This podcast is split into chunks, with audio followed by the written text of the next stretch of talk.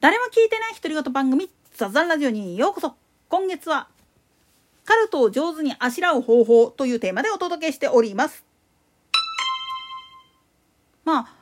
カルトっていうのはある意味信仰心からの先鋭化っていう形なんだけどじゃあ先鋭化する最大の原因は何かって言ったら世間に対する承認欲求そのものなんですよね。なんでやねん。それも自分自身の都合のいい答え自分が考える最高の教えっていうのが世間一般に知られてしかも高評価を受けるっていうこと。まあ言ってみれば YouTube だとか SNS ひっくるめたネットの社会において自分たちがまあ言ってみればインフルエンサーになってそれに対してまあ同意してくれる人の数がいればいるほど自分は認知されているんだっていうふうな勘違いを起こしてしまうんですよね。これがまあ言ってみると組織という塊でなった時に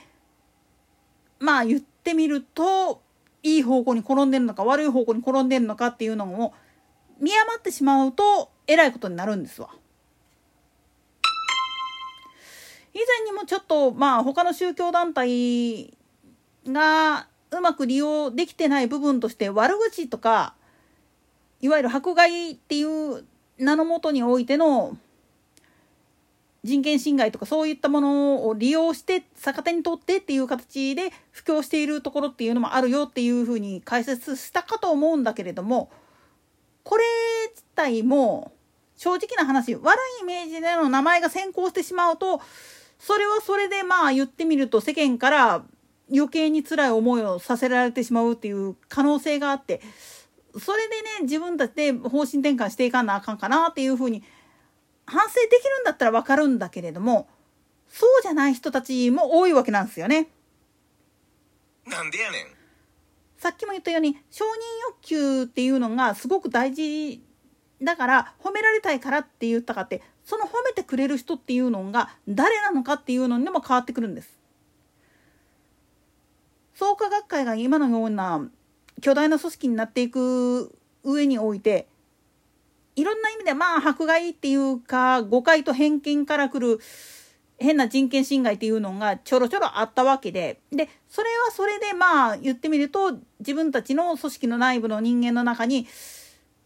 いわゆる釈伏愚教っていう言葉を履き違えてしまってた人たちっていうのがおってこの人たちをどうにかせんにはいかんっていう方向で動いてたっていう歴史があるわけなんですよね。ところがそういうふうなことでまあ言ってみると組織としてのルールを破ったからっていうことで追放された人たちの中にはなんでやねんっていうふうに言ってる人たちもいるわけなんです。なんでやねんもっと言ったらなぜ組織から自分がまあ言ってみたら否定されたのかっていう理由が分かってないっていうかむしろ自分の方が正しいはずだっていうのでもうこれ固まっちゃってる人たちっていうのがいるんですよ。こういう人たちがまた新たな概念を持って宗教を立ち上げたりすると団体を立ち上げたりすると非常に厄介になってくるんです。特に日蓮法華系宗教団体っていうのは創価学会もそうだけれどもそれ以外にもまあ具体例を言うと霊友会もそうだし幸福な科学もそうやしでまあ普通に言った時の日蓮宗日蓮召集まあ我々は日憲宗とかって言うけどあれがあって日蓮宗全体って言った場合は源派と富士派っていう風な言い方をする場合もあるんですよね。でそこのところからさらに派生して訪問物流宗だとか立正厚生会だとかっていう風な形の組織っていうのがあるわけなんですよ。つまりそこまで分裂してしまっている背景にあるものっていうのをきちっと把握しているとああなるほどっていう話になってくるわけなんです。で大体学会を叩いてる人たちの中でいわゆる日蓮法華系宗教団体特にいわゆる日蓮召集系の在家神道あるいは僧侶さんたちらに組みしている人たちっていうのは自分たちが正しいのであって創価学会が間違ってるっていうことを必ず言うんですよね。それ言い始めたらじゃあ世間に合わせた形で自分たちがやってることの間違いっていうのを認めることできるんかって言ったらそれも認めないっていう風な形になっちゃうから実は学会の方から追っ払われたっていう経緯があったりするんです。なんでやねん特にね金銭関係の問題に関してはめちゃくちゃ厳しくて家族間同士の場合はまあまあそれは家族の話やからっていう話ことで多めに見てもらえる部分もあるっちゃあるんだけれどもこれが同じ仲間だからっていうことで金集めましたそれどこ持ってったっていう風になったりするといろいろ言われるわけなんですよね。かつて、まあ、大阪弁護士会に属していて学会関係のそういうトラブルを対処していた弁護士まあ具体例っていうか大和がそうなんだけれどもこいつが何をしていかしたかって言ったらその知恵を利用して詐欺を行ったがためにまあ言ってみると学会が巻き込まれちゃって